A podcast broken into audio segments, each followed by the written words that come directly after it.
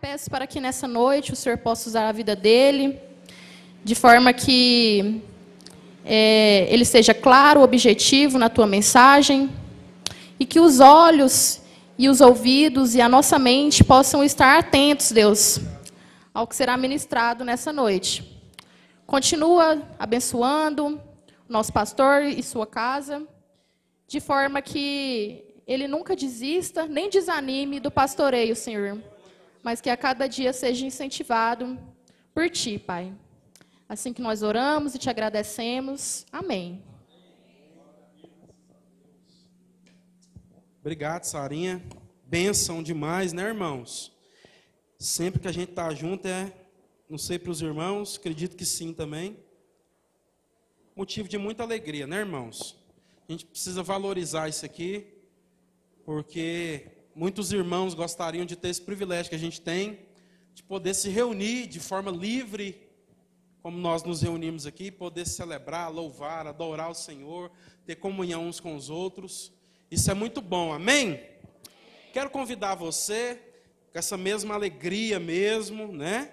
A abrir a palavra de Deus aí, sua Bíblia, seu aplicativo aí de Bíblia. Pergunta por irmão que está ao seu lado aí, só para a gente realmente fazer o que a gente não gosta, irmão. Já começar perguntando para o irmão que está do lado. Pergunta assim: cadê sua Bíblia, meu irmão? Você trouxe aí? Fala assim para ele: a palavra de Deus é espada. Cadê sua espada? Amém? Exatamente. Você tem que estar preparado aí, irmão. Abre aí a palavra do Senhor, meus irmãos, nesse espírito de alegria mesmo. No Evangelho de Jesus escrito por Lucas, Lucas capítulo 16. Lucas 16.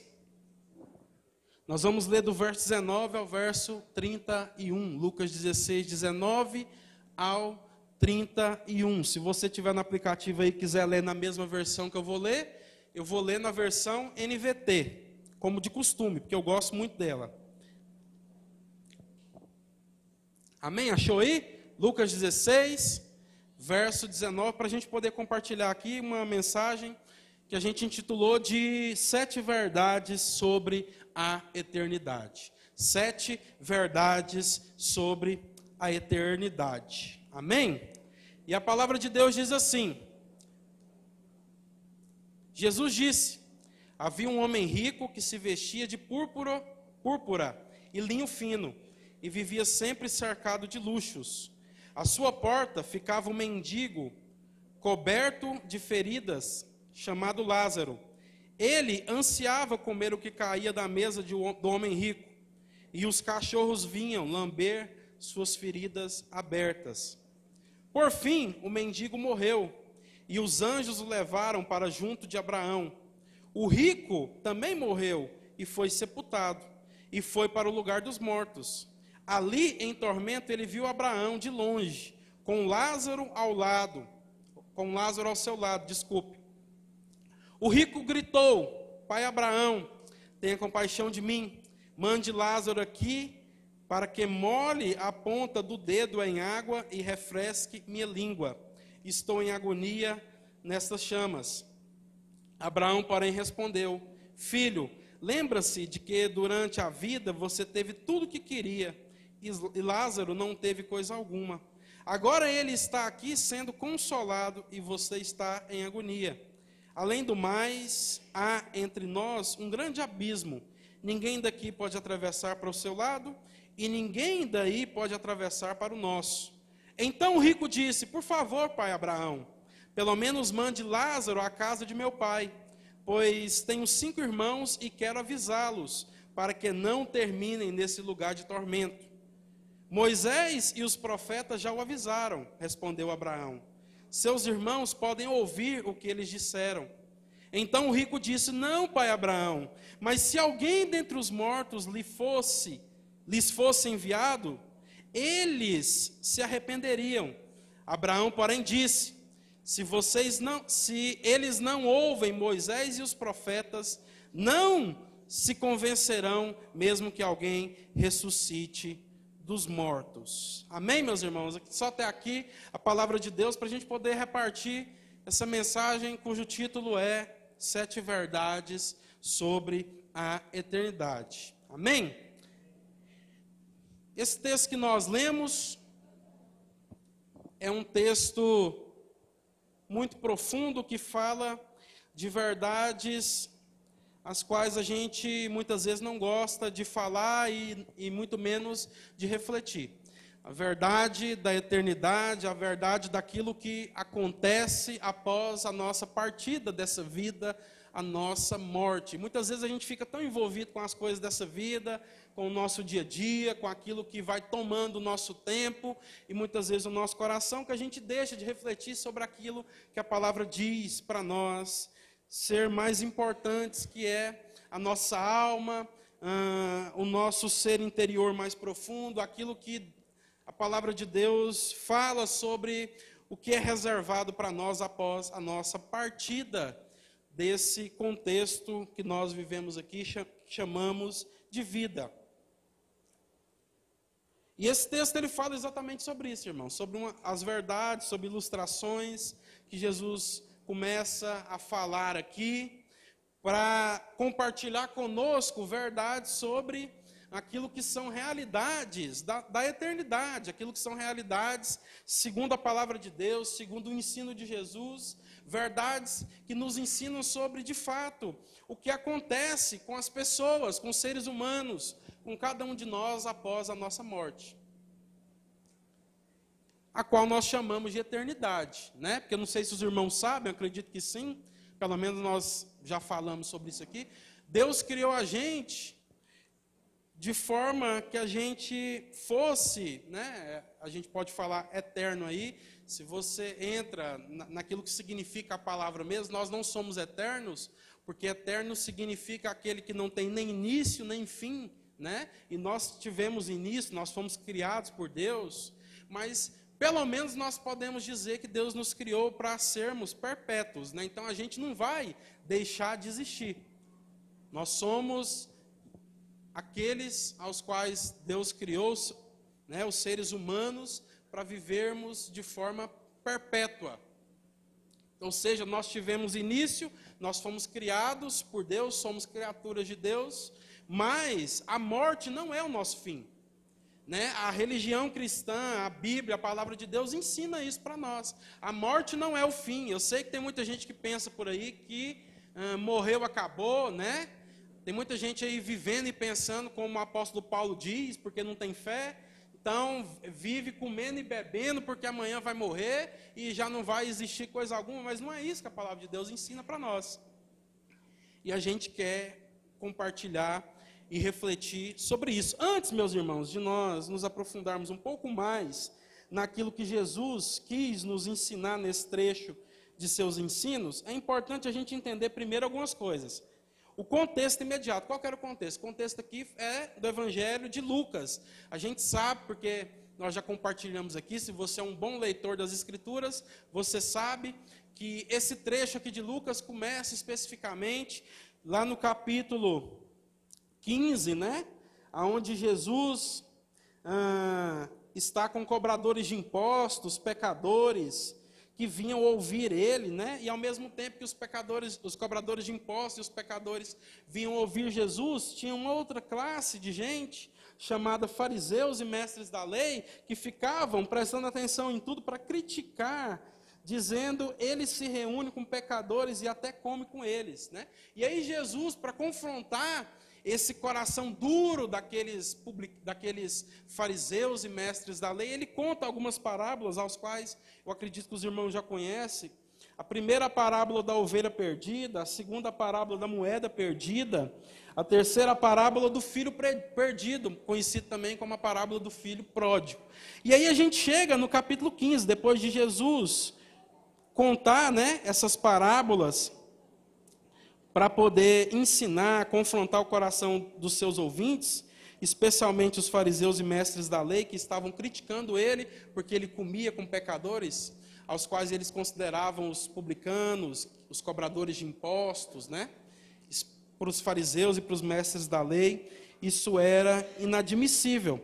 E Jesus continua, né, ensinando ah, nesse mesmo contexto. Não se sabe se ele está no mesmo lugar, porque o evangelho de Lucas aqui não deixa claro né, se ele continua no mesmo lugar, mas já pula para o capítulo 16, onde Jesus começa a falar da parábola do, do, administrador astuto, né?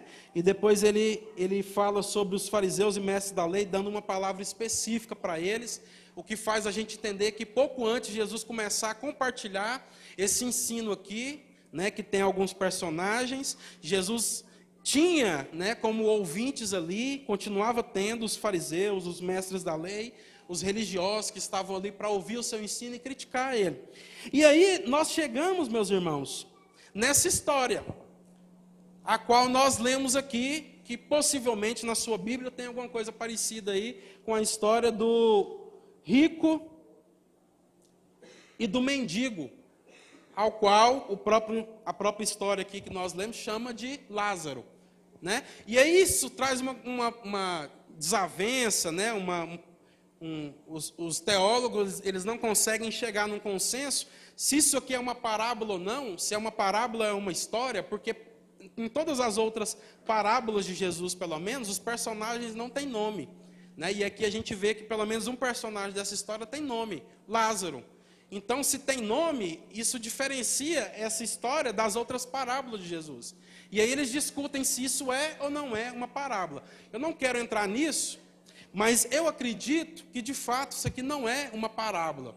E que apesar de que existam alguns detalhes que possam ser só ah, ilustrações mesmo, para a gente entender a realidade espiritual, eu creio que de fato ah, tirando essas, esses pormenores, existem de fato aqui, existe um ensino, existe de fato uh, o ensino que Jesus quis trazer para nós, que fala sobre aquilo que acontece com a gente após a nossa morte, que pode nos auxiliar. Né? E aí eu intitulei aqui como sete verdades sobre a eternidade. O que é a eternidade? É aquilo que acontece com a gente desde o momento em que nós fomos criados por Deus de, até uh, e durante todo o restante do período que nós iremos existir. Como a gente falou, a palavra de Deus ensina que a nossa vida, a nossa existência, ela não acaba quando nós morremos, mas ela continua.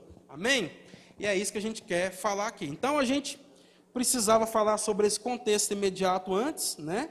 E o público de Jesus, que é o que a gente falou aqui, né? o público dessa ocasião específica, para a gente entender por que, que Jesus usava essas ilustrações, né? batia muito em, em alguns pontos específicos, é por causa do, do público né? primário, aí, do público que ouvia ele ali primeiramente. Então, ele usava ilustrações para que o seu ensino pudesse penetrar no coração dos seus ouvintes ilustrações que de fato iam fazer sentido para a vida deles, mas isso não significa que não faça sentido para nós, amém, irmãos? Mas a gente precisa entender para que a gente não fique boiando, né? Isso é muito importante. E outra coisa que a gente precisa entender antes de aprofundar um pouco mais aqui é que a ênfase do Evangelho de Lucas, né?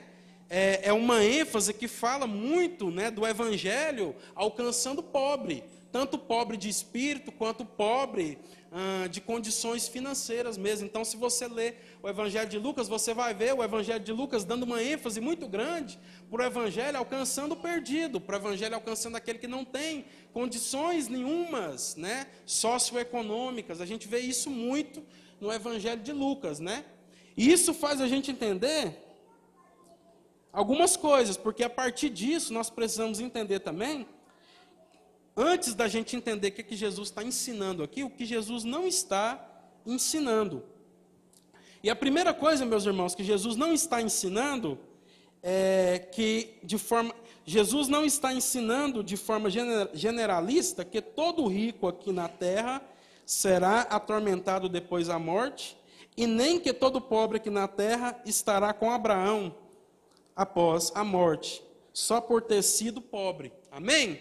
Então, não pense de forma alguma, apesar dessa parábola contar a história de um rico que após a morte foi para um lugar de tormento, e dessa história contar a história também de um pobre chamado Lázaro, que após sofrer aqui, né, ter passado por muitas dificuldades financeiras, de saúde, né, porque ele tinha feridas aos quais os cachorros lambiam, você imagina, né?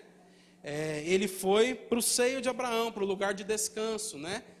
E a gente não pode entender que Jesus está ensinando isso de forma generalizada, como se todo rico, ou seja, todo aquele que tiver dinheiro, todo aquele que tiver recurso financeiro, fosse sofrer tormento após a morte, e como se todo pobre, como se todo aquele que não tivesse esse recurso, que vivesse assim de forma bem, ah, de forma bem, com muita dificuldade financeira, né, fosse é, simplesmente por isso, após a sua morte, está no lugar de descanso, porque não é só sobre isso. Né? Então a gente não pode generalizar, e não é isso que Jesus está ensinando de forma generalizada.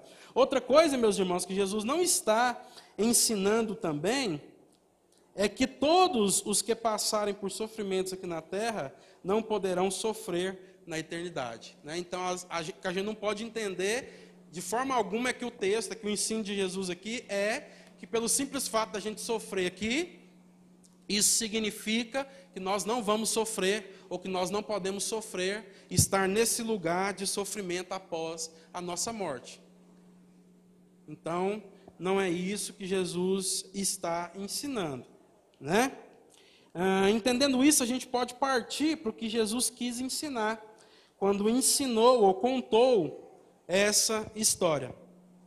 Primeiro, eu peço que os irmãos permaneçam com a Bíblia aberta aí, com a palavra de Deus aberta, para que vocês possam consultar aí, né, aquilo que a gente vai falando aqui, isso é muito importante.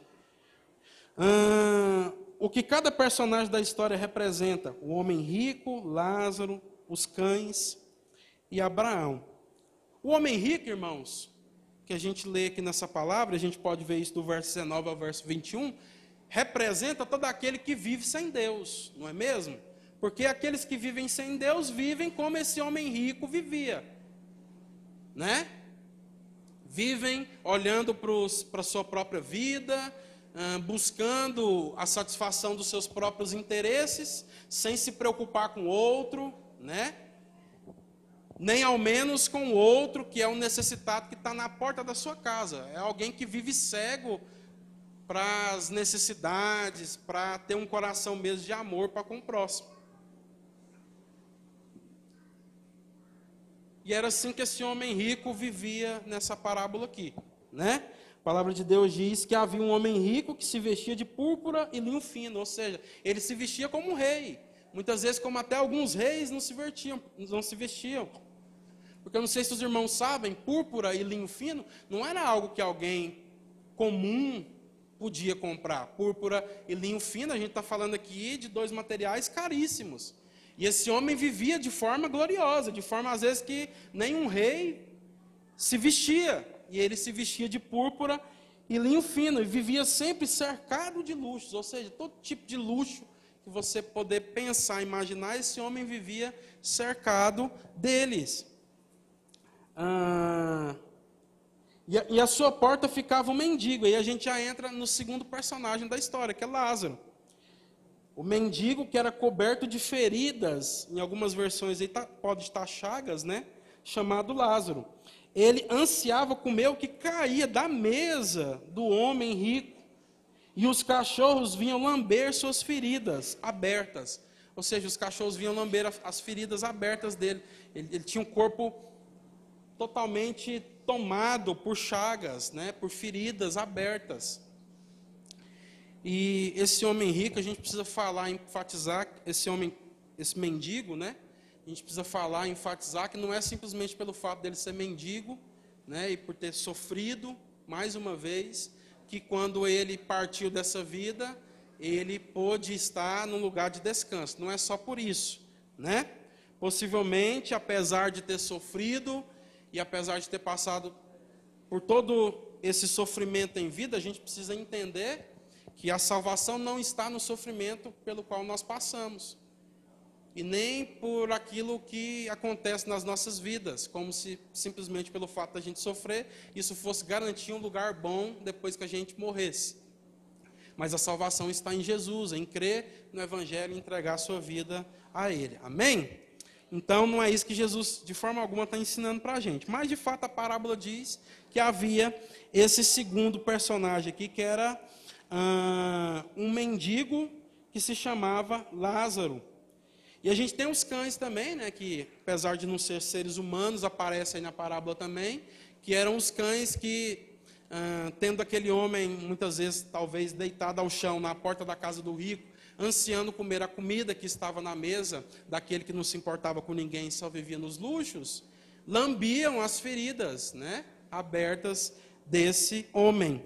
E a gente tem Abraão. Abraão aqui, irmãos, fala para nós daquele que é o representante da nossa fé. Amém? Abraão é o pai da fé de todos aqueles que creram e que continuam crendo no Senhor Jesus. Por quê? Porque ele foi o primeiro a crer, né? Abraão lá atrás, né, muito antes da lei de Moisés, ele creu no Deus que apareceu para ele e que disse que dele seriam benditas todas as famílias da terra. Então, quando a palavra de Deus está dizendo aqui que esse homem foi para o lugar de descanso, em outras versões está dizendo que substitui esse lugar de descanso para o seio de Abraão, ou para o lugar onde Abraão está, a palavra de Deus com certeza está falando para nós que esse homem foi para um lugar aonde aqueles que creram, no mesmo que Abraão creu, estão. Amém? Então é disso que a palavra de Deus está dizendo. Se esse homem estava junto a Abraão, com certeza ele faz parte do povo de Deus, ele faz parte daqueles que creem em Jesus, daqueles que de fato estão nesse lugar junto com Abraão que é o pai da fé, porque foi o primeiro a crer nesse evangelho que continua salvando as nossas vidas até os dias de hoje e continuará salvando todos aqueles que creem. Amém? Então, a primeira coisa, os personagens, esses são os personagens da história. Segundo, segunda coisa, segunda verdade que a gente precisa entender, meus irmãos, é que independente de como nós vivemos, todos nós vamos morrer. Não sei se você sabe disso, independente de como você vive a sua vida, independente de como eu vivo a minha vida, todos nós vamos experimentar a morte. Ah, pastor, mas tem aqueles que não vão experimentar a morte porque vão, de fato, experimentar da vinda de Jesus ainda vivo. Sim, mas esse, é, se a gente crê que ainda falta algumas coisas que caracterizam, né, que antecedem a vinda de Jesus e que na nossa geração, pelo menos até agora, não, não aconteceu. Isso significa que se elas não acontecerem até o dia da nossa partida, Cristo ainda não vai ter voltado e nós vamos enfrentar a morte. Então, independente de como nós vivemos, de como nós temos levado a nossa vida, um fato que é, de fato, uma verdade que a gente não pode, de forma alguma, esquecer e nem deixar de lembrar, é que nós vamos experimentar a morte. Então nós temos aqui duas pessoas que viveram de forma diferente. E ambas experimentaram a morte. A gente tem o cara que viveu no seu luxo, nas suas riquezas, pensando somente em si e não olhando para o próximo, não se importando talvez com ninguém. E nós temos alguém que sofreu, né? Doenças, alguém que sofreu talvez por falta de comida, ao qual a palavra de Deus aqui diz e chama de Lázaro, o mendigo. E esses dois homens viveram de formas distintas. Eles se diferenciavam e se diferenciaram na forma de viver a sua vida. Mas uma coisa que une os dois, uma coisa que foi certa para os dois, e uma coisa que aconteceu na vida de ambos os dois, é que os dois experimentaram da morte. Amém? Vocês estão entendendo? Estão comigo? Alguém pega uma água para mim, pelo amor de Deus, por favor. Então, independente de como nós vivemos, todos nós vamos morrer, vamos experimentar a morte. Terceiro, e a gente pode ver isso no verso 22 aí. Tá bom, irmãos? 22 diz assim: ó, Por fim o mendigo morreu e os anjos o levaram para junto de Abraão. E o rico também morreu e foi sepultado. Então, os dois experimentaram a morte. Terceiro, independente de como nós vivemos, a morte não é o fim de ninguém. A morte não é o fim de ninguém. Onde a gente pode ver isso? No verso 22 e no verso 23. Ah, esse 22 a gente já leu. Ah, que o mendigo morreu e foi levado para junto de Abraão, e o rico também morreu e foi sepultado. Ah, e o 23, parte A, diz: E foi para o lugar dos mortos.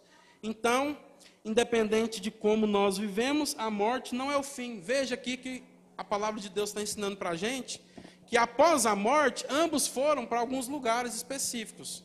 Um foi para o lugar de descanso, para o lugar onde os filhos de Deus estão, para o lugar que todos aqueles que têm a mesma fé de Abraão estão, e outro foi para o lugar já de tormento, que não é ainda um inferno, mas já é um lugar aonde, de fato, as pessoas que viveram sem Deus já vão, após a sua morte, experimentar algum tipo de tormento na sua alma.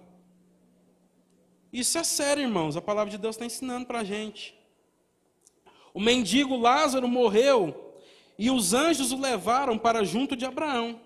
E o rico morreu, foi sepultado e foi para o lugar dos mortos. Então um foi para junto de Abraão e outro para o lugar dos mortos. Obrigado, Eila. Deus abençoe.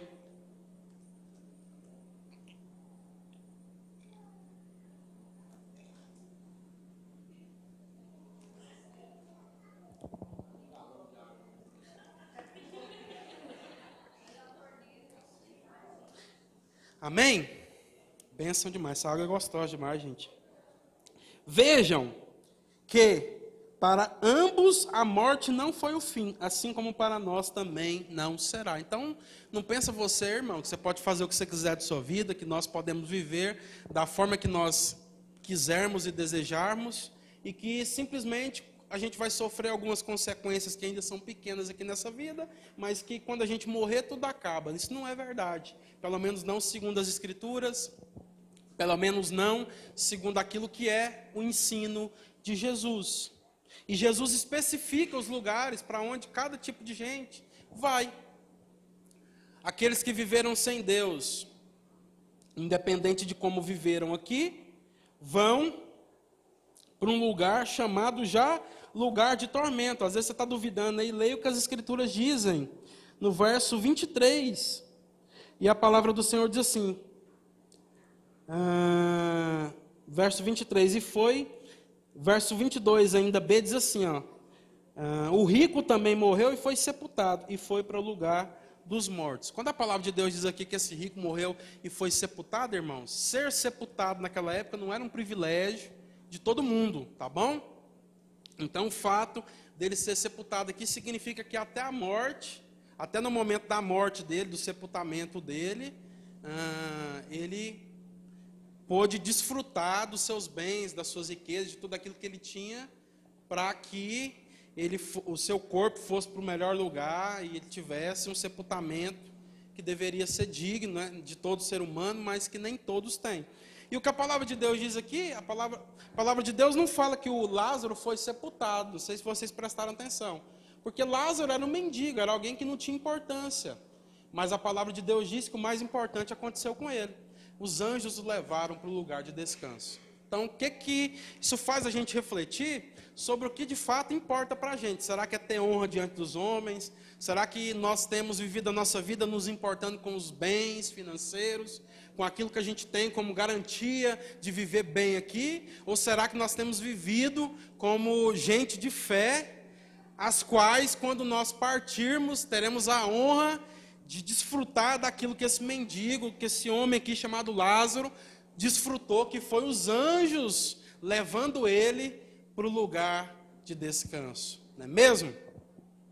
Então, tem essa diferença aí, mas fato é que, independente de como nós vivemos, a morte não é o fim de ninguém. Quarta verdade sobre a eternidade que eu quero compartilhar com vocês é a seguinte: Salvação é a pessoa que nós nos tornamos em vida, pois ninguém muda e se arrepende depois de morrer. Vou repetir.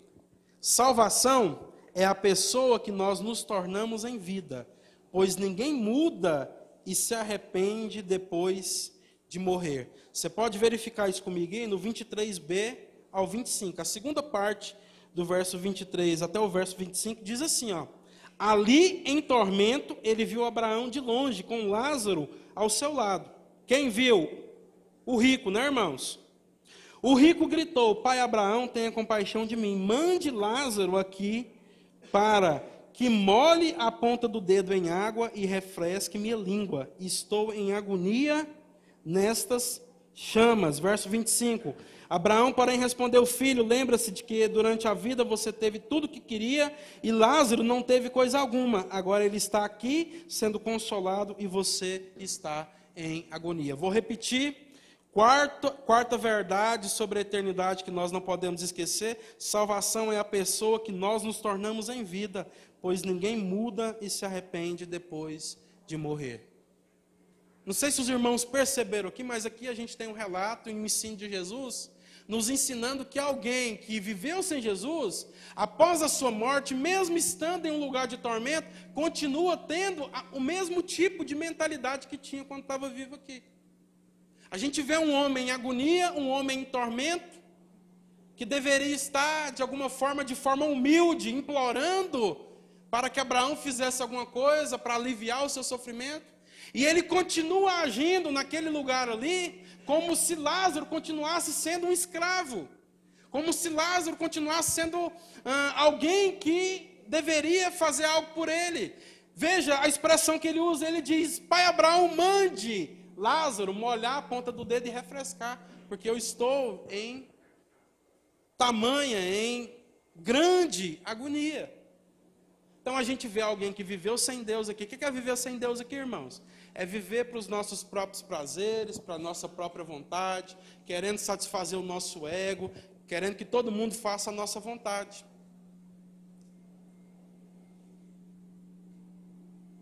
Sendo escravo das nossas cobiças, achando que a gente sempre está certo, está todo mundo errado. E se nós não tivermos a nossa vida transformada, o nosso coração transformado, enquanto nós estamos vivos, isso não vai acontecer depois que a gente morre. A gente vê alguém que viveu de forma egoísta na sua vida e que continua sendo um egoísta após morrer, mesmo sofrendo. Então a gente vê a alma daquele homem já sofrendo num lugar que as escrituras, e que não adianta se negar, não, porque o próprio Jesus está ensinando para a gente que é, a sua alma já estava sofrendo em um lugar de tormento e que continua sendo arrogante. Então, o lugar de mudar, meus irmãos, e a hora de mudar é hoje. O lugar da gente se arrepender e a hora da gente se arrepender é hoje. Porque salvação é a pessoa que nós nos tornamos, não é simplesmente aquilo. É, né? Isso é a base de tudo. Quando eu falo simplesmente, eu estou dizendo que não para por aí. Mas salvação não é só aquilo que Cristo fez por mim, isso é a base. Mas, a partir daquilo que Cristo fez pela minha vida, da sua obra consumada na cruz, o meu caráter precisa estar sendo transformado. A pessoa que eu era antes de conhecer Jesus precisa estar sendo transformada para um novo tipo de ser humano. Então, se eu era arrogante, o Evangelho, o ensino de Jesus, ah, aquilo que o Espírito Santo faz em mim, precisa estar me levando a deixar de ser alguém arrogante e ser alguém humilde se eu era um mentiroso, a, esse ensino, essa verdade do Evangelho e o Espírito Santo que habita a vida de todo aquele que crê nessa mensagem, precisa estar nos levando a ser alguém que deixou de mentir e que agora fala a verdade. E é o que a gente vê exatamente aqui. Por isso nós podemos afirmar de forma categórica: salvação é a pessoa que nós nos tornamos em vida. Então, o lugar da gente ser salvo, o dia e a hora da gente ser salvo, meus irmãos. E como é que a gente é salvo? A gente é salvo quando a gente ouve a mensagem da cruz que diz: arrependam-se e creiam no Senhor Jesus, e serás salvos tu e a tua casa, como Paulo disse lá para aquele centurião em Filipo. E a gente crendo nessa mensagem se arrepende, entende que nós precisamos abandonar os nossos conceitos, e entregar a nossa vida a esse, o único que pode nos salvar. E a gente, de fato, vai, a partir desse momento em que a gente se arrepende, tendo a nossa vida direcionada, guiada, conduzida, transformada, para que a gente, de fato, a cada dia, seja um novo tipo de gente, um novo tipo de ser humano. Porque lá no lugar de tormento, seja esse lugar de tormento, onde as almas estarão naquilo que o ensino de Jesus nos diz aqui, seja jamais na frente, no próprio inferno, no lago de fogo e enxofre, onde todos aqueles que viveram sem Deus serão lançados, não somente mais com a sua alma, mas após a ressurreição dos corpos, com seus próprios corpos também serão lançados nesse lugar. Não haverá espaço e nem condição alguma dessas pessoas se arrependerem, porque o dia de se arrepender é hoje. O dia da gente de fato ter o nosso coração transformado, a nossa forma de viver mudada é hoje. E é por isso que a gente vê esse homem que viveu sem Deus aqui, chegando lá e tendo as mesmas atitudes. Ele continua achando que Lázaro continua sendo mendigo. Apesar de Lázaro estar lá com Abraão, ele não entendeu que Lázaro agora já não é mais um mendigo, mas ele está sendo consolado. Ele não entendeu que Lázaro está desfrutando do consolo depois de sofrer tudo aquilo que ele sofreu aqui.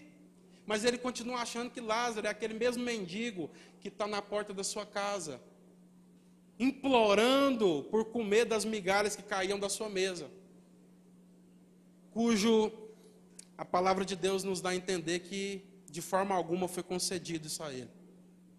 Ele continua achando que as riquezas dele valem lá.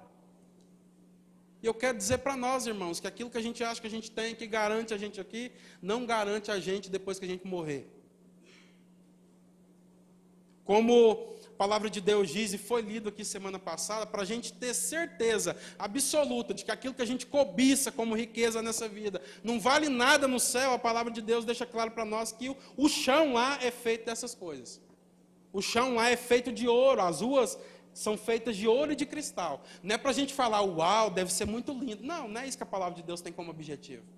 A palavra de Deus tem como objetivo quando ela diz que as ruas lá no novo céus, na nova terra, serão feitas de ouro e de cristal. Ah, o objetivo da palavra de Deus é deixar claro para nós que aquilo que a gente cobiça aqui para garantir a gente nessa vida não vale nada lá.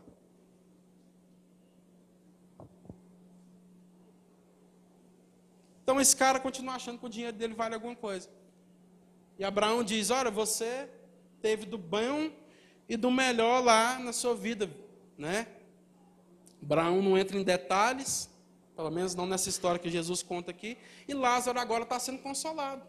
E além do mais, existe um abismo entre nós e vocês aí, ah, de forma que aqueles que estão aí não podem passar para cá e nem ter contato com ninguém de cá, e nem aqueles que estão aqui podem fazer alguma coisa ou ter contato com vocês que estão daí. Por isso, meus irmãos, salvação é a pessoa que nós nos tornamos em vida, porque ninguém muda e se arrepende depois que morre. Como a gente disse, o rico continua com as mesmas atitudes arrogantes e mesquinhas, ah, o que ele foi como pessoa aqui na terra, ele continua sendo depois da morte. Isso fica claro na sua conversa com Abraão. A mesma pessoa que ele foi aqui, arrogante, mesquinha, avarenta, alguém que achava que se garantia pelos seus recursos e o seu muito dinheiro, ele continua sendo lá. Mas eu tenho uma boa notícia: para aqueles que estão em Cristo, é totalmente o contrário. Porque mesmo que a gente esteja em Cristo e esteja sendo transformado por Cristo todos os dias, amém, irmãos? Quem está sendo transformado por Jesus aí? Mesmo que nós estamos sendo transformados nesse processo de santificação todos os dias, no momento em que nós morremos, ou que nós morrermos, nós não seremos ainda perfeitos. Sim ou não, gente? Vocês concordam? A gente está sendo transformado por Cristo todos os dias. E no momento em que a gente morre, a gente ainda não vai ser perfeito. Amém? Por isso que a palavra de Deus diz, quando Paulo escreve aos Coríntios, lá no capítulo 15, quando ele está falando sobre o tratado, o maior tratado teológico que existe nas Escrituras sobre ressurreição, Paulo diz que o nosso corpo, ou seja, esse corpo na morte, ele vai ser semeado em corrupção. Ou seja, é um corpo ainda pecaminoso. Nós vamos morrer pecando. Não como gente entrega ao pecado, mas a gente vai morrer pecando no sentido de que no momento em que a gente partir daqui, nós vamos ainda ser pecadores. Mas se aqueles que morrem sem Cristo chegam lá da mesma forma, e não conseguem mais se arrepender naquele lugar, por isso continua nessa história que Jesus contou aqui, tendo as mesmas atitudes, porque Jesus queria nos ensinar que ninguém muda depois que morre. o momento de se arrepender enquanto a gente está aqui? Se essa é uma verdade para aqueles que estão sem Cristo e que vivem sem Cristo aqui, a verdade daqueles que morrem em Cristo Jesus é que o nosso corpo será semeado em corrupção. E o que nós vamos colher em glória é um corpo totalmente incorruptível. Então, se a gente morre ainda com Cristo, se nós estamos em Cristo e nós morremos ainda pecadores, eu tenho uma boa notícia para todo aquele que está em Cristo e que está aqui nessa noite. Você semeia o seu corpo ainda em corrupção e ainda em pecado. Mas o corpo que será colhido na glória, no momento em que Cristo ressuscitar os seus diante dos mortos, será um corpo totalmente sem pecado. Então a gente sofre, a gente vive aqui em santificação, sofrendo porque a gente ora, a gente chora e a gente diz: Senhor, eu não quero mais viver uma vida em pecado. Nós cantamos canções que são verdadeiras no nosso coração, onde a gente diz: Tira, Senhor, o meu prazer pelo pecado, coloca o caráter de Jesus em mim. E a gente vive essa luta, como já foi dito aqui nessa noite, só vai se findar no dia em que a gente partir até o último dia de vida nosso, nós vamos estar lutando com isso, irmãos. Mas nós temos uma boa notícia. A gente semeia ainda em corrupção, mas nós colheremos no dia em que o Senhor Jesus ressuscitar a gente dentre os mortos, ressuscitar os nossos corpos em glória, nós colheremos um corpo totalmente sem pecado e totalmente incorruptível.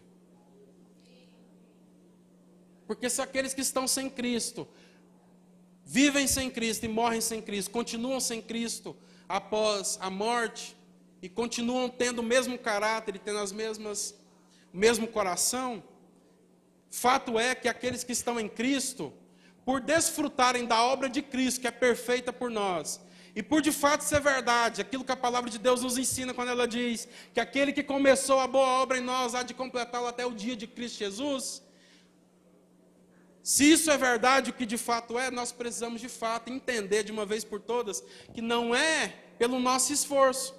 Então nós colaboramos com o Espírito Santo de forma que a gente vai dia após dia lutando para nesse processo de santificação. Mas até o último dia da nossa vida isso não é perfeito, isso não é completo. Amém, irmãos?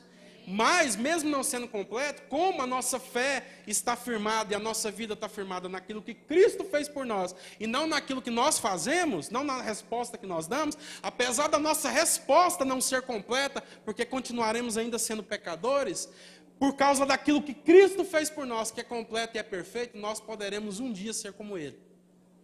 Nós receberemos um corpo como o dele, que é um corpo totalmente sem pecado. Amém? Por isso,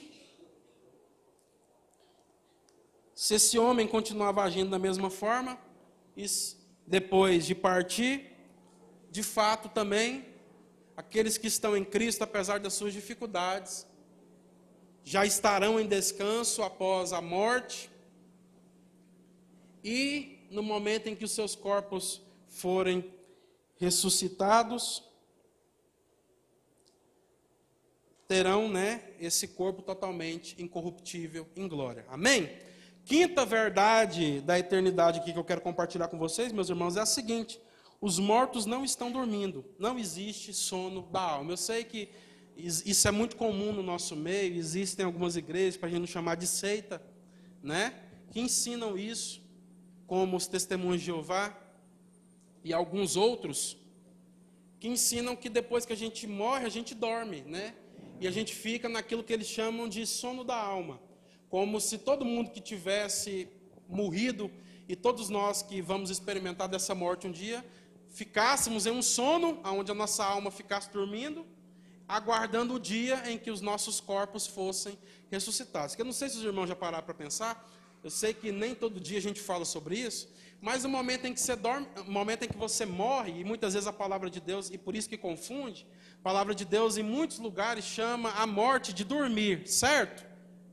Paulo diz que é, Paulo usa muito essas expressões em 1 e em 2 Tessalonicenses, em 1 Coríntios capítulo 15 também. Mas quando a palavra de Deus está dizendo dos que dormem, ela não está dizendo que todo aquele que morre está dormindo. Né? Isso traz confusão. O que, que acontece, irmãos? E é o ensino da palavra de Deus para nós aqui. Quando a gente morre, o que acontece é que o nosso corpo vai para sepultura, certo? Nosso corpo é enterrado, alguns são cremados, apesar da gente acreditar que um cristão não deveria cremar um corpo, né? Porque a gente crê que o corpo foi criação de Deus e a gente não deveria destruir o nosso corpo em fogo, né?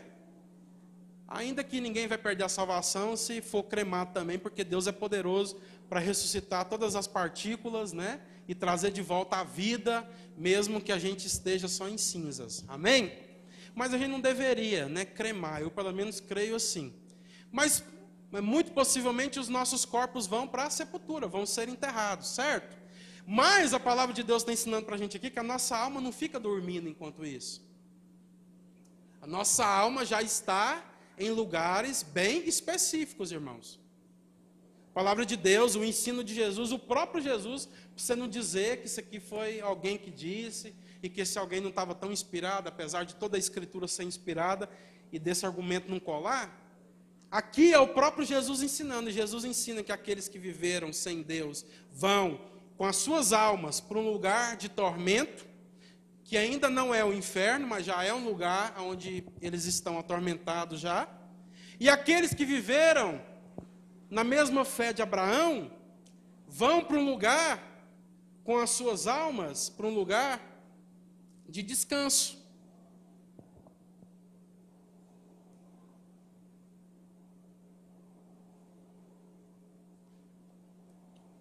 Mesmo lugar que a gente vê aqui que Abraão estava e que o próprio mendigo foi. Certo? Vocês estão comigo? Então não existe som da alma. Não existe essa história pela palavra de Deus, não somente por esse ensino de Jesus aqui, que seria já suficientemente, porque às vezes as pessoas falam assim: ah, mas é só um texto. Mas, mesmo sendo só um texto, irmão, se for só um texto, já é suficiente. Porque se a gente crê que a palavra de que a, toda a palavra, toda a escritura é palavra de Deus, e a gente tem um texto ensinando algo, isso significa que aquilo ali é verdade para nós. Amém? Mas não é só esse texto. Lembra do que Jesus falou para aquele ex-ladrão na cruz? Onde ele disse: Senhor, lembra-te de mim quando entrares no teu reino. E Jesus disse: Em verdade, em verdade, te digo que hoje estarás comigo no paraíso. Né? Então, Jesus afirma que no momento da morte, no momento em que aquele homem morresse por crer no Filho de Deus, ele já estaria com ele no paraíso. Então não existe som da alma. Ninguém fica dormindo depois que dorme. O que dorme? Nesse sentido de ficar né, parado, imóvel. O nosso corpo. Nosso corpo vai para a sepultura. Mas nós não somos só corpo, irmãos. Nós somos alma, né? Nós somos espírito, apesar de eu entender que nós somos um ser por completo e que a gente não consegue ficar ah, distinguindo e separando essas coisas. Nós somos ser completo, mas nós temos alma, nós temos um espírito. Lembra lá da criação em Gênesis, quando Deus ele faz o boneco de barro e ele sopra sobre ele? Deus soprou sobre nós o sopro de vida, né? Então nós não somos só corpo. O nosso corpo pode estar na sepultura, mas a nossa alma já estará em um lugar específico. Não dormindo, como alguns ensinam mas em um lugar bem específico. E o que, que determina esse lugar específico? A forma com que nós vivemos aqui. Não para a gente falar assim, ah, então se eu for bonzinho, bonitinho, cheirosinho aqui nessa vida, eu vou para um lugar bom, e se eu for um menininho malzinho, eu vou para um lugar mau. Não. Porque a essência do que nós cremos diz que não é o que nós fazemos que determina o nosso destino, o nosso futuro, é o que Cristo fez por nós. Então, o que, que traduz o lugar para onde nós vamos? Se nós cremos naquilo que Cristo fez por nós. Ah, então é só crer no que Cristo fez por mim e eu posso continuar vivendo da mesma forma que eu sempre vivi, está tudo certo? Não, porque se você crê naquilo que crê, naquilo que Cristo fez por você, a palavra de Deus também ensina que os que creem Nele obedecem os seus ensinos, obedecem a sua palavra. Então, se você de fato creu em Jesus, isso necessariamente significa que você vai obedecer os seus ensinos. E se você obedece os seus ensinos, necessariamente a sua vida vai ser transformada, seu coração vai ser mudado, porque não há ninguém que, que não tenha o seu coração transformado.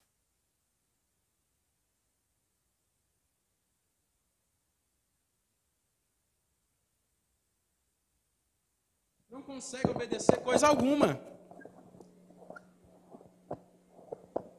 Antes da gente obedecer, a gente precisa ter o nosso coração transformado. E a gente tem o nosso coração transformado quando nós cremos no Evangelho. Amém? E por ter o nosso coração transformado, isso significa que a gente não vai só dizer eu creio no Evangelho. Isso significa que isso vai ter uma afetação e uma resposta na nossa vida. E se isso tem uma afetação, uma resposta na nossa vida, significa que a gente já não vai mais viver da mesma forma, da mesma maneira. E se a gente já não vive da mesma maneira, isso fala de alguém que já não vive mais de forma egoísta, de forma avarenta, de forma mesquinha, mas vive de agora de uma forma que agrada ao Senhor. Vive agora de uma forma parecida com aquilo que foi a vida de Jesus enquanto ele esteve aqui na terra. Isso traduz a vida de alguém que de fato creu no Evangelho, irmãos. E se a gente vive dessa forma, nós podemos sim, de fato, agradecer ao Senhor pela sua graça, de forma a ter certeza da nossa salvação, sim. Porque Jesus disse que as árvores seriam conhecidas pelos seus frutos. Que frutos que, no, que, que faz com que a gente seja conhecido como discípulo de Jesus? O fruto do Espírito. Qual que é o fruto do Espírito? O amor. O amor, imagina uma mexerica, é como se o fruto do Espírito fosse o amor, traduzido aqui nessa imaginação aqui como uma mexerica. E aí você abre a mexerica, o fruto é, é a mexerica, o fruto é o amor. Mas dentro dessa mexerica tem vários gomos, certo? Então esse amor é traduzido de várias formas. E a palavra de Deus diz também dos outros, né, daquilo que acompanha o amor. Que é paciência, bom, beniguidade, mansidão, domínio próprio e tudo aquilo que a palavra de Deus diz para nós lá, que vai acompanhar a vida daqueles que creem nessa mensagem. Por isso não existe sono da alma. E a gente precisa ficar claro nisso. Isso precisa ficar claro para nós, para a gente não ficar achando que depois que a gente morreu, ainda pode haver um purgatório, pode haver uma segunda chance. Não há, irmãos, é aqui, é agora. Alguns vão para o seio de Abraão, lugar de descanso, e outros para o Hades, lugar de tormento, lugar dos mortos. As pessoas que estão nesses lugares, pelo ensino de Jesus, podem se ver, conversar. Ambas sabem a realidade umas das outras, ou seja, umas sabem, elas sabem que elas estão sofrendo e estão vendo as outras já num lugar de descanso. Mas existe um abismo ah, que não permite esse acesso, né? E a gente não sabe explicar muito bem, mas é aquilo que Jesus falou. Sexta verdade sobre a eternidade, meus irmãos. É... Sexta verdade sobre a eternidade é que os mortos não perdem a consciência sobre como foram ou como foi suas vidas aqui na terra. Até sentem remorso, mas não mais podem se arrepender. Talvez você esteja pensando, poxa vida, por que, que esse homem, lá naquele lugar de tormento, né, mesmo assim, né, passando por aquilo tudo, ele não se arrepende? Ele não se arrepende porque não pode mais se arrepender. E ele até sente remorso. Mas não consegue se arrepender. Por que, que a gente vê que ele sente remorso? Não sei se os irmãos prestaram atenção, mas aí no texto ele diz: Pai Abraão depois de pedir, né, de mandar, na verdade, de pedir para Abraão, porque ele achava que Abraão era maior que ele, então ele tinha que pedir para Abraão, mas ele pediu para Abraão que mandasse Lázaro molhar a ponta do dedo e refrescasse ele, porque ele estava em grande agonia. E depois de Abraão dizer que isso não era possível, então ele diz o seguinte: Pai Abraão, então manda Lázaro lá na terra. Comunicar para os meus parentes, para os meus familiares, que esse lugar aqui é muito ruim para que eles não venham para cá, para que eles se arrependam. Então existe até um remorso, ah, por que, que eu não fiz né, isso enquanto eu estava lá? E existe até uma tentativa de tentar fazer com que ah, as pessoas mais próximas não, não estejam após a morte no mesmo lugar, mas não há arrependimento, porque continua sendo a mesma pessoa. Então não há como né, haver arrependimento porque o arrependimento é hoje, é agora, enquanto nós estamos aqui. Sétimo, e não menos importante, último, última verdade sobre uh, a eternidade, meus irmãos, é que a única forma de nos arrependermos e sermos salvos da pessoa que o pecado nos tornou é dando ouvidos à palavra de Deus e obedecendo-a enquanto estamos vivos. E é exatamente isso que Abraão e que Jesus encerra, né? Falando e ensinando, é, como se Abraão estivesse falando aqui, né, nesse, nesse diálogo que Jesus ensina, dessa conversa de Abraão com esse rico que estava no lugar de tormento. E a palavra de Deus diz assim, veja comigo aí do verso 29 ao 31. Depois, de no, no 28, ele afirmar: Pois tenho cinco irmãos e quero avisá-los para que não terminem neste lugar de tormenta. Abraão diz, verso 29, Moisés e os profetas já o avisaram. Respondeu Abraão: Seus irmãos podem ouvir o que eles disseram. Então o rico disse: Não, pai Abraão, mas se alguém dentre os mortos lhe fosse enviados, enviado, eles se arrependeriam. Abraão, porém, verso 31, disse: Se eles não ouvem Moisés e os profetas, não se convencerão, mesmo que alguém ressuscite dos mortos. A palavra de Deus não está dizendo que é possível, viu, irmãos? Essa comunicação de um morto, de alguém que morreu, vir aqui da terra comunicar alguma coisa. Mas que a palavra de Deus está dizendo para nós é que, mesmo que isso acontecesse, isso não faria com que alguém que não ouve as Escrituras, com que alguém que não dá ouvido às Escrituras, com aquilo que a palavra de Deus diz, se arrependa. Se alguém que ouve as Escrituras, se alguém que lê as Escrituras, se alguém que está tá sendo exposto à mensagem do Evangelho, não se converte, não se arrepende, não é por nem se um morto viesse aqui, né, comunicar algo, essa pessoa não se arrependeria. É isso que a palavra de Deus está dizendo. Então, mesmo que esse algo miraculoso acontecesse, não seria suficiente para que alguém vivo que ainda pudesse se arrepender. Por quê? Porque a forma que Deus escolheu para que nós venhamos nos arrepender é através da gente dar ouvidos, ou seja, ouvir a palavra do Senhor e, ouvindo a palavra do Senhor, obedecê-la. Eu sei que o texto que nós lemos aqui, né? Esse trecho diz, né? É, usa a expressão Moisés e os profetas. Mas o que é Moisés e os profetas para nós? Moisés e os profetas é lá os cinco primeiros livros, são os livros escritos por Moisés, que é a Torá, não sei se os irmãos sabem. Ali está contida as leis de Deus, né? Dada por Deus por Moisés e conta a história do povo de Deus, da forma com que Moisés passou esses ensinos para o povo.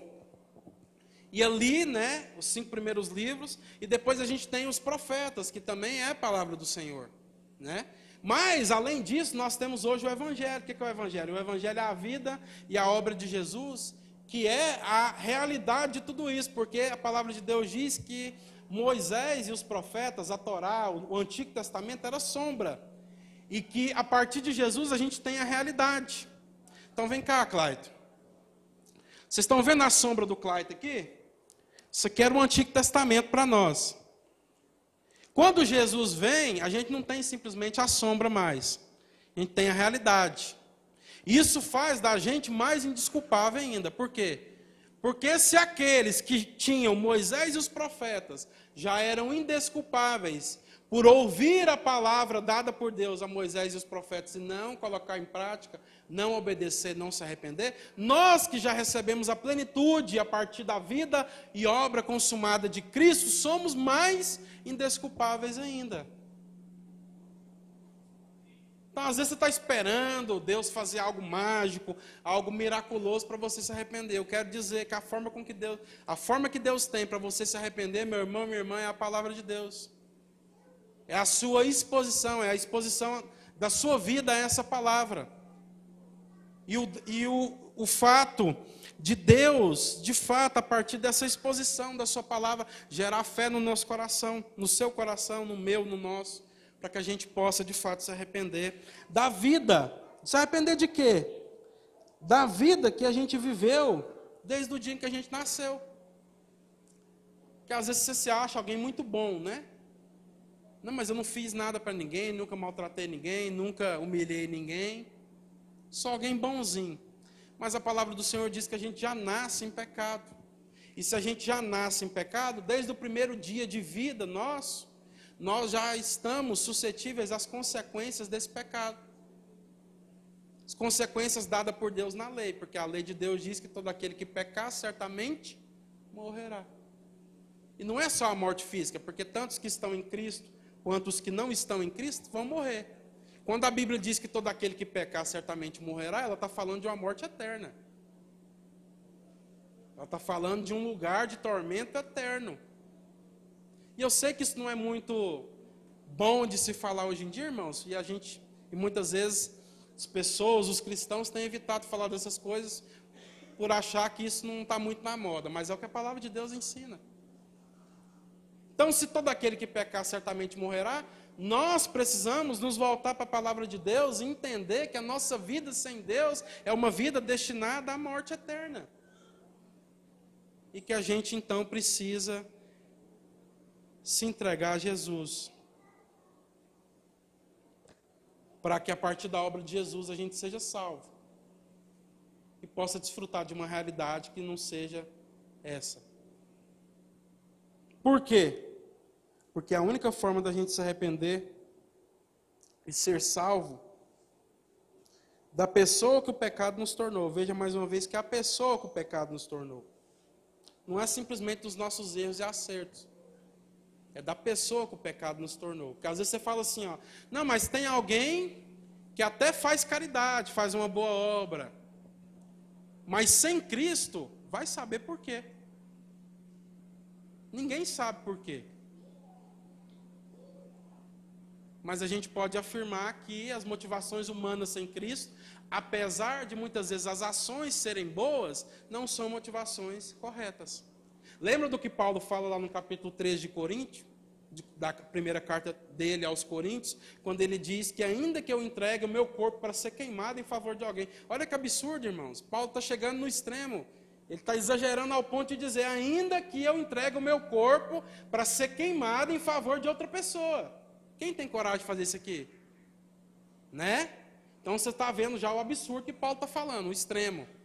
Mas Paulo diz: ainda que você faça isso, se não for por amor, ou seja, se não for por aquilo que Cristo transformou no seu coração, de nada vale, de nada adianta. Então a gente pode fazer coisas boas, e tem muita gente fazendo caridade por aí, mas as motivações, se a gente não está em Cristo, não são motivações capazes de transformar a pessoa que nós somos. Por isso a gente precisa se arrepender, não é simplesmente o que a gente faz de certo ou errado. A palavra de Deus é o meio pelo qual Deus usa para nos fazer arrepender, não somente do que a gente faz de certo ou errado, mas da pessoa que o pecado tem formado em nós desde o dia que nós nascemos. Da pessoa que nós nos tornamos desde o nosso primeiro dia de vida.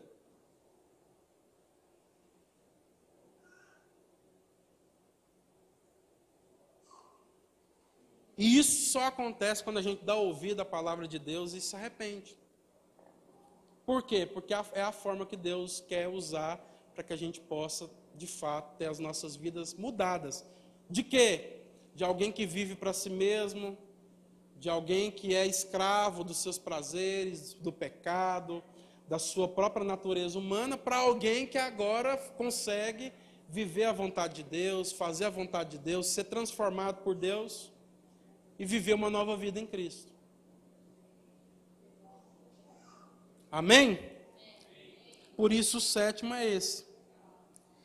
E a palavra de Deus está afirmando algo para nós muito sério, e eu encerro com isso. Mesmo que acontecesse um milagre, a gente visse algo relacionado ao mundo espiritual, de forma que alguém que já faz parte do grupo dos mortos viesse nos visitar, e a palavra de Deus não está dizendo que isso acontece nem que vai acontecer, mas a, o ensino de Jesus quer nos dizer o seguinte: mesmo que isso acontecesse, não seria suficiente para que nós pudéssemos nos arrepender, porque a forma que Deus estabeleceu para que a gente se arrependa é Moisés, é os profetas, é a palavra de Deus, é o evangelho de Jesus, que é a plenitude, até de Moisés e dos profetas.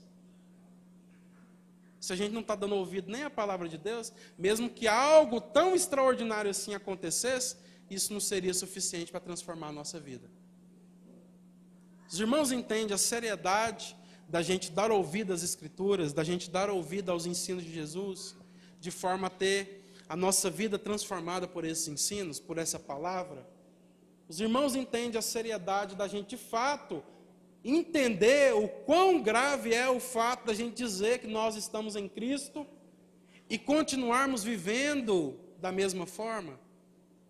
Os irmãos entendem a seriedade da gente participar de culto toda semana e isso não traduzir na nossa vida o que significa a vida de um cristão genuíno e verdadeiro? Os irmãos entendem a seriedade quando a gente fala aqui que é, aquilo que nós éramos sem Cristo Jesus não pode ser a mesma coisa hoje.